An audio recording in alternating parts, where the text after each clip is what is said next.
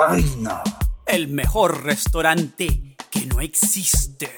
Perrito de mamá. Van presos y feliz Navidad.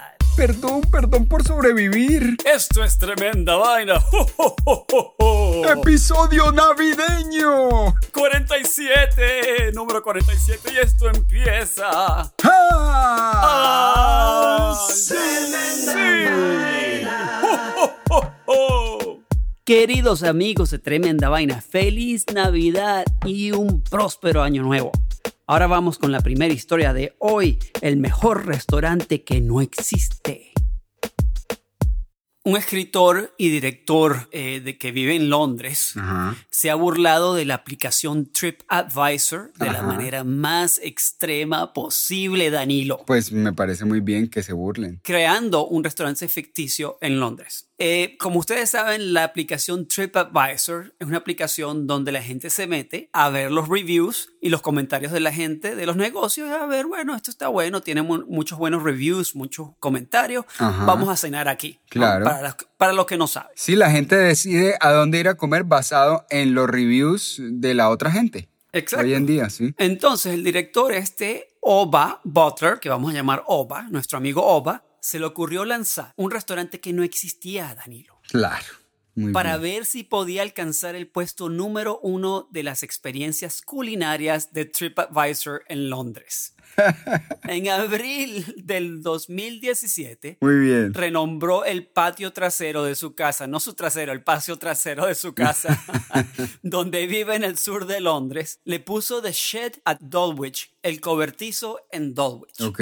creó un sitio web y un logo. Ah, en la información del restaurante puso que solamente se podía ir con reservación, Muy bien. No podías aparecerte cuando te diera la gana y así evitó dar la dirección de su casa. Ok. The Shed at Dulwich debutó en TripAdvisor en el puesto 18.149. en otras palabras, el restaurante con la calificación más baja de todo Londres. Claro, tenía cero. Pero según los comentarios de mentira que los amigos de Oba dejaban en TripAdvisor, en poco tiempo el restaurante subió al puesto número 10.000. Ajá. Oba dijo, aparentemente de la noche a la mañana, con el tiempo llegamos al puesto número 1456. Y cuando ocurrió eso, el teléfono empezó a sonar, la Ay, gente quería hacer mío. reservaciones, pero Oba no tenía otra que decirles que el restaurante estaba full y que no se podía reservar una mesa durante muchas semanas, estaba lleno. no se puede. Vuélvame a llamar en seis meses. Entonces, la imposibilidad de hacer reservaciones, la falta de dirección del restaurante y la exclusividad general de este lugar eh, se volvieron tan atractivos que a la gente no se le ocurrió pensar o analizar que el restaurante no existía. ¿ok? A finales de agosto del 2017, apenas cuatro meses después de su debut, The Shed at Dulwich ocupaba el puesto 156 en Londres en TripAdvisor. Increíble. Luego la broma se convirtió en una bola de nieve de forma inesperada. Los posibles proveedores de comida empezaron a solicitar la dirección para el envío de muestras de comidas gratuitas. Ahí sí les dio la dirección. Gente buscando trabajo llamaban preguntando si estaban contratando a mesoneros o a cocineros.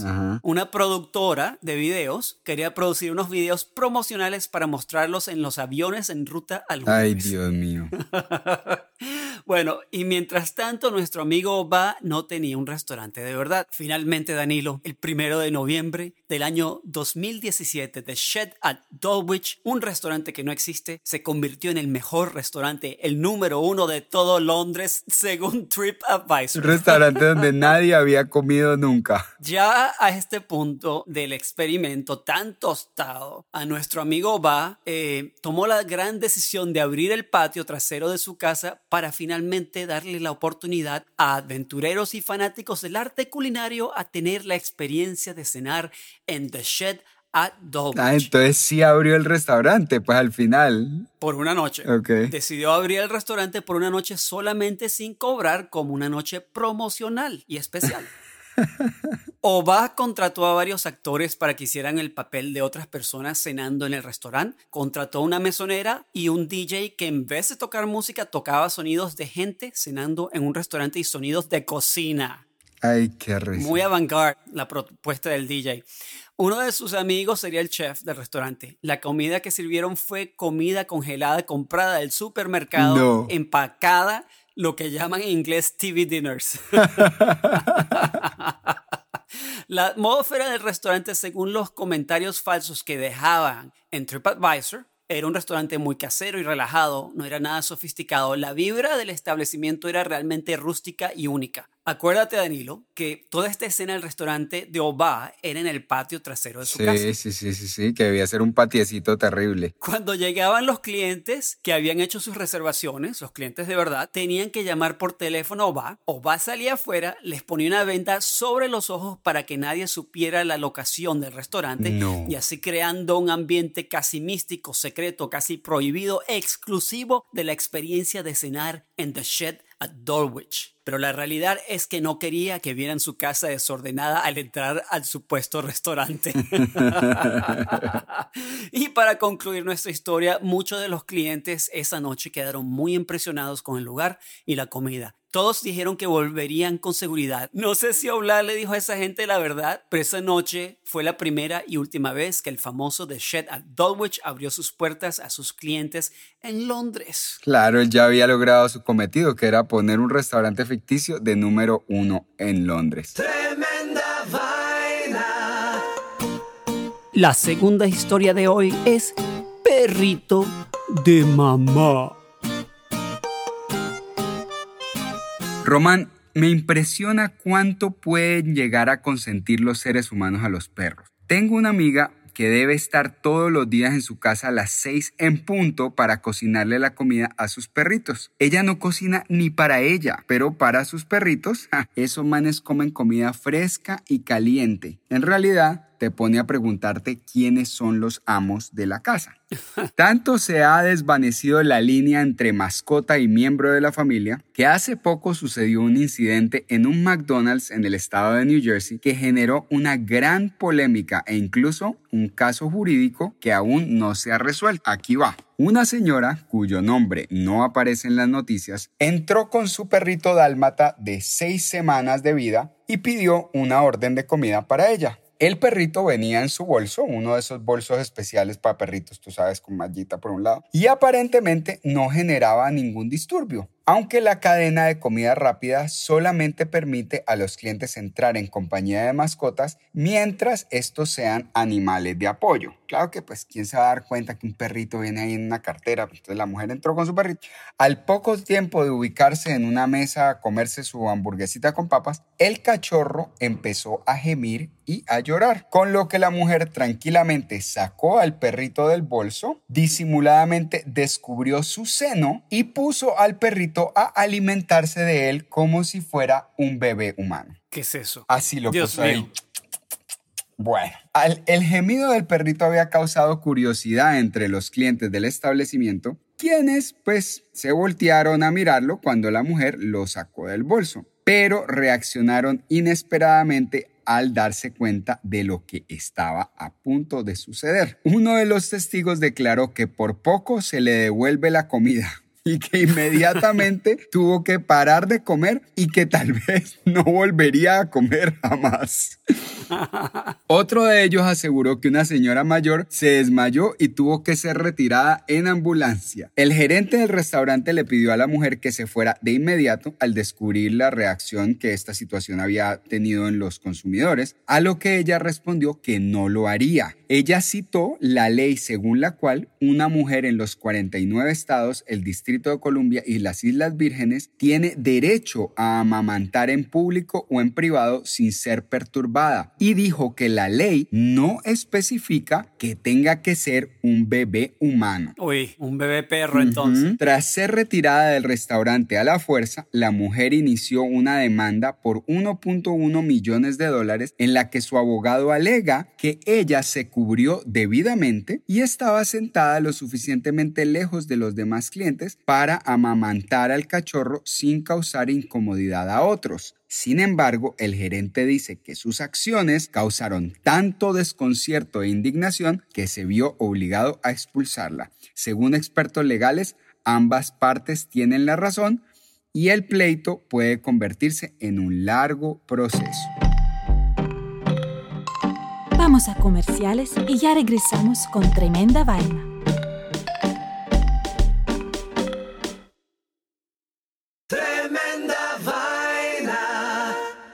Y la tercera historia de hoy es Van presos y feliz Navidad. Dos trabajadores de una estación de gasolina en las Filipinas se sorprendieron cuando la policía estaba a punto de arrestarlos por cargos de intento de asesinato el jueves pasado. Ok, asesinato, grave. Asimismo, uno rompió, uno rompió a llorar cuando un oficial comenzó a cantar inesperadamente después de haberle leído Sus sus, derechos. y que lo esposaron y todo. ¡Feliz Navidad! ¡Feliz Navidad! ¡Feliz Navidad! ¡Próspero año y felicidad! El policía era ciego y, y era José Feliciano. La broma realizada por agentes de policía en la ciudad de Cebu, en el centro de las Filipinas, Ay, estaba destinada, escucha, estaba destinada a ser un divertido agradecimiento de trabajadores escogidos específicamente por su servicio durante la pandemia. No, pero qué forma de agradecer. Bueno, sí. Y después de eso daban regalos y todo a la gente, ¿no? Entonces, la Navidad, como te puedes imaginar, es una festividad muy importante en, en las Filipinas, que es Ajá. un país que es mayoritariamente católico. Ok. Y las festividades de este año han sido especialmente emotivas debido a las celebraciones reducidas necesarias para contener la pandemia, ¿no? Ajá. Pero en un lugar donde las interacciones con la policía se han relacionado con ejecuciones extrajudiciales, en una sangrienta guerra contra las drogas, el bien intencionado intento de difundir la alegría navideña ha provocado indignación. Pues claro. Entonces eh, una persona dice, tenía miedo de las esposas que me pusieron, dijo, dijo una de las mujeres en la estación de servicio. Según un video de Facebook Live del encuentro publicado en la página oficial de la policía de la ciudad de Cebu, las autoridades solo revelaron que se trataba de una broma después que a la pareja le leyeran sus derechos y los metieran con esposas puestas en la patrulla de policía. Qué pésima idea. Un video mostraba a la policía leyendo órdenes de arrestos falsas que mencionaban el nombre de un juez real que había hasta firmado la orden de arresto. Qué Imagínate. partida de locos. Ah, la broma provocó un coro de críticas en las redes sociales y la sociedad civil. Esto no tiene gracia, dijo el abogado Edre Olalia, presidente de la Unión Nacional de Abogados del Pueblo. No, pues Con las continuas críticas de que la policía no es profesional y está politizada, es una broma de mal gusto y un humor irónico que pone nerviosos y traumatiza a los ciudadanos desprevenidos, especialmente dado el historial y la percepción pública de la conducta policial. La Comisión de Derechos Humanos de Filipinas atacó el despliegue innecesario de poder de la policía y les recordó que respeten al debido proceso legal. No. La entrega de una orden de arresto es un proceso de aplicación de la ley que debe llevarse a cabo dentro de los rigores del debido proceso y en nombre del Estado de Derecho, dijo la comisión de un comunicado. No se debe jugar con este proceso ni reducirlo a una broma, ya que afecta los derechos fundamentales y la aplicación de la ley no es motivo de risa. La policía del presidente Rodrigo Duterte ha sido duramente criticada por la brutal represión del tráfico de drogas que ha dejado miles de filipinos muertos desde el 2016. Algunos agentes han sido sorprendidos plantando pruebas falsas o participando en asesinatos. Uf, Josefino Oligán, jefe de la policía de la ciudad de Cebu, escucha esto, Danilo, defendió el programa de bromas y dijo que había estado sucediendo durante tres años este programa. Ah, Dijo qué que, los, que las personas escogidas habían sido seleccionados en conjunto con empresas de trabajo. ¿Ok? O sea que las empresas sabían de esta bromita que venía. No, no, no, no, no. ¿Qué Y dice lo Dios? siguiente, las condiciones de salud de los trabajadores eh, desprevenidos se evaluaron cuidadosamente antes de realizar la broma. Para que no les Dijo- diera un infarto en la mitad de la Sí, vaina. sí. Y, y después este señor, Alfredo Tang, presidente del Consejo Asesor de la Policía, fue citado diciendo que la intención del proyecto era pura. Nos gusta brindar una experiencia memorable, placentera y alegre a las personas ¿Para qué? Para los policías. para este programa de la policía. ¿Qué te parece? No, no, no, un desastre, Román. Ese son el tipo de cosas que salen dos pelotudos, se les ocurren y no le preguntan a nadie más y van y la hacen y es un desastre. Ellos creen que salvaron el planeta. Qué brutos. No, qué brutazos. Y la última historia de hoy es Perdón por sobrevivir. Román, el honor, el deber y la vergüenza son tres valores que están profundamente arraigados en la cultura japonesa. Recordarás como los guerreros samurái que perdían su honor solo podían restaurarlo y salvar a su familia de una vida entera de vergüenza, quitándose la vida en el ritual conocido como el harakiri. ¿Te acuerdas de eso? Sí. Sí, sí, sí, claro. Bueno, en fin, en la cultura japonesa es preferible tener una muerte heroica que una vida que se pueda tachar de poco honorable. Eso me trae al caso de Masabumi Ozono, cuya desgracia, bajo el concepto de su cultura nativa, recayó sobre él la noche en que naufragó el Titanic en uno de los desastres más reconocidos de la historia. Según los registros, Hosono eh, fue el único viajero japonés a bordo del fatídico crucero en sobrevivir a la tragedia. Hosono era empleado del Ministerio de Transporte japonés y acababa de completar un viaje de trabajo a Rusia. Había reservado un tiquete de segunda clase para regresar a casa. En la noche del hundimiento, Hosono estaba dormido cuando el barco se estrelló contra el iceberg. Un golpe muy fuerte en la puerta de su camarote lo despertó y él salió sin demora. A Hosono se le dieron instrucciones de bajar a las plantas más bajas del bote, que estaban más lejos de los barcos de rescate. Desafortunadamente, esa fue una orden que se impartió a ciudadanos no americanos o ingleses, ¿te puedes imaginar? Wow. Entonces Hosono se puso, se sentó y escribió una carta a su esposa en la que básicamente se despedía de ella y se preparaba para tomar su último suspiro y morir honorablemente. Sin embargo, como dice nuestro amigo Jimmy, no es lo mismo llamar al diablo que verlo llegar. Y cuando la cosa se puso fea, Hosono empezó a buscar la forma de salir del barco y abandonó el lugar al que lo había confinado la tripulación. Cuando estaba escabulléndose entre quienes serían subidos a los botes de rescate, escuchó que uno de los de la tripulación gritó, Aquí hay espacio para dos. Él vio que un hombre se apresuró a tomar uno de los puestos y él, como todo un ninja, se mandó también y agarró el último puesto. Así, junto a los demás sobrevivientes, Hosono llegó a Nueva York donde amigos lo ayudaron a volver a casa. Al principio, la prensa lo recibió con asombro. Los periódicos lo llamaron el chico japonés con suerte y sus fotos y documentos se publicaron por todo el país. Pero eso no duró mucho tiempo. Un pasajero americano de primera clase llamado Archibald Gracie, tiene total nombre de, de pasajero de primera clase, ¿sí o qué?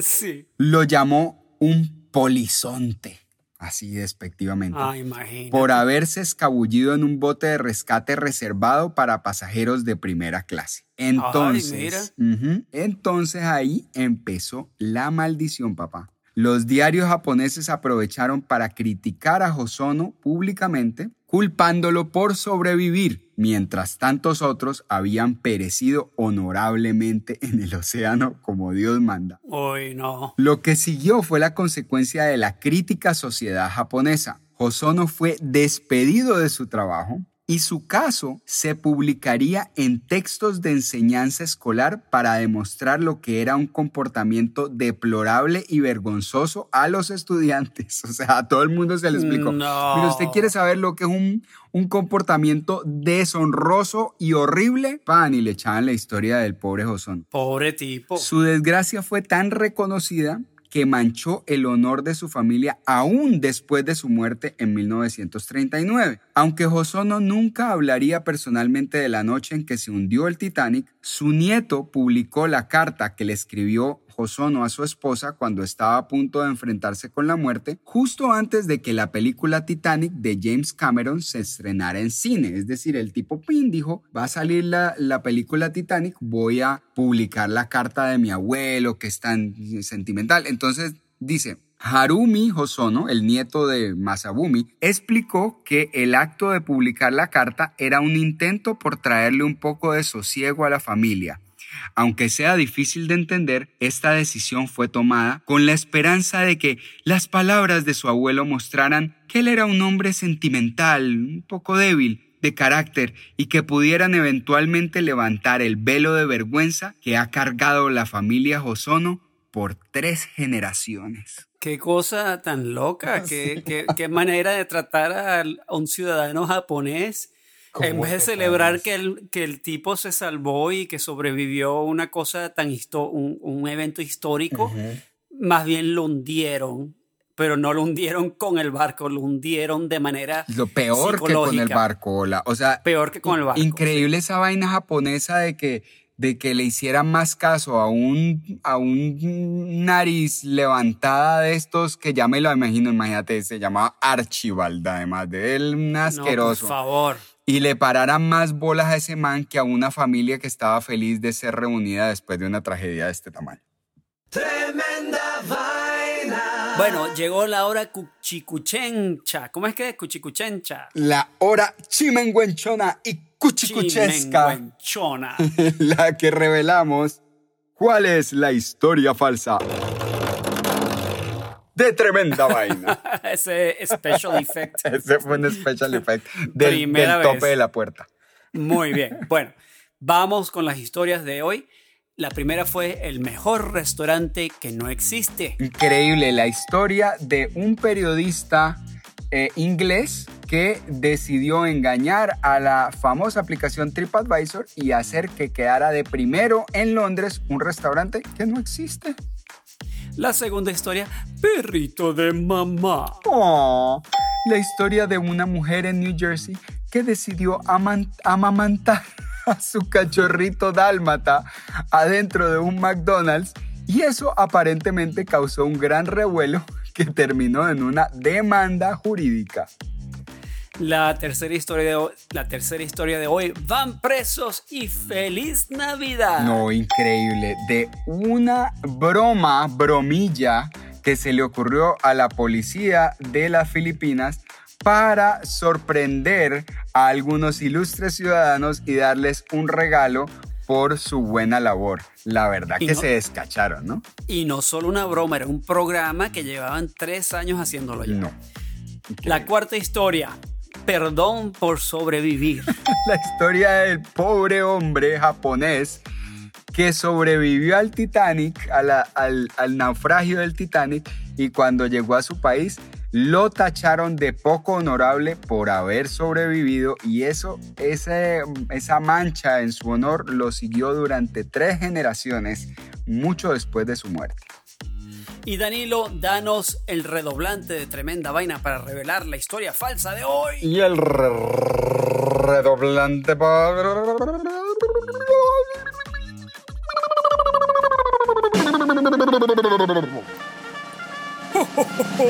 historia falsa del episodio de hoy. Santa Claus. No me sale muy bien. Es. Perrito de mamá. Yo, quería que fuese, ¿verdad? Eso. Sí, sí, pues yo también. La verdad, era una historia muy tierna, muy llena de amor una, una mm, historia de amor multiespecial, no multiespacial, ni multi, multi, ¿qué otra cosa? No sé, multinacional o multicultural. es, es, es, es definitivamente una historia entre culturas, entre la cultura de los perritos y las personas. Entre la cultura de los que tienen perro y los otros que no pueden entender cómo alguien le va a dar por amamantar a un perro. Pero si vos me preguntas, hay otras historias, bueno, como siempre entre Benavena, que son todavía más absurdas. la realidad a veces es más absurda que la ficción. Bueno, queridos amigos, así que donde quiera que estén, feliz Navidad a todos. Este es nuestro episodio de Navidad, aunque no tiene mucho de Navidad, pero es nuestro episodio de Navidad, ¿sí o no? Así es, y por favor, de regalo de Navidad para el mundo, no repartan fake news, no repartan noticias falsas, siempre chequeenlas con tres fuentes fidedignas de información antes de repartirlas, porque como pueden ver, uno nunca, nunca sabe y les vamos a pedir un regalito de Navidad de ustedes para nosotros. Eh, hemos visto y nos hemos, nos hemos dado cuenta que la, el 50% de la gente que nos escucha nos escucha en Spotify. Lamentablemente en Spotify no se pueden dejar comentarios de, eh, de ningún podcast ni de nada, pero sí tenemos un porcentaje más pequeño de la gente que nos escuchan en Apple Podcast. Entonces les pedimos por favor si les gusta el podcast, déjenos comentarios, eh, qué les parece, denos un buen review de cinco estrellas para que nuestro rating suba de verdad, de verdad, y no como el restaurante de mentira de Londres. Porque nosotros sí, sí hacemos un podcast de verdad. Este es de verdad. Y además acuérdense de contarle a sus amigos. Si no quieren dejar un review, si les da jartera, por favor déjenlo de todas formas. Pero si además quieren hacerle un favor a tremenda vaina, cuéntenle a sus amigos, díganle a su familia, los que tienen por ahí seres queridos, que escuchen este podcast que cuenta cuatro historias de las cuales una es falsa, pero todas están muy locas. Y si no les gusta el podcast, mándele el podcast a alguien que no le cae bien y así todo el mundo termina ganando. Muy bien, muy bien. Esa me gusta, Roma. Esa Esto táctica fue... de promoción. esto fue tremenda vaina. Y esto termina. ¡Ah! ¡Sí! ¡Merry Christmas!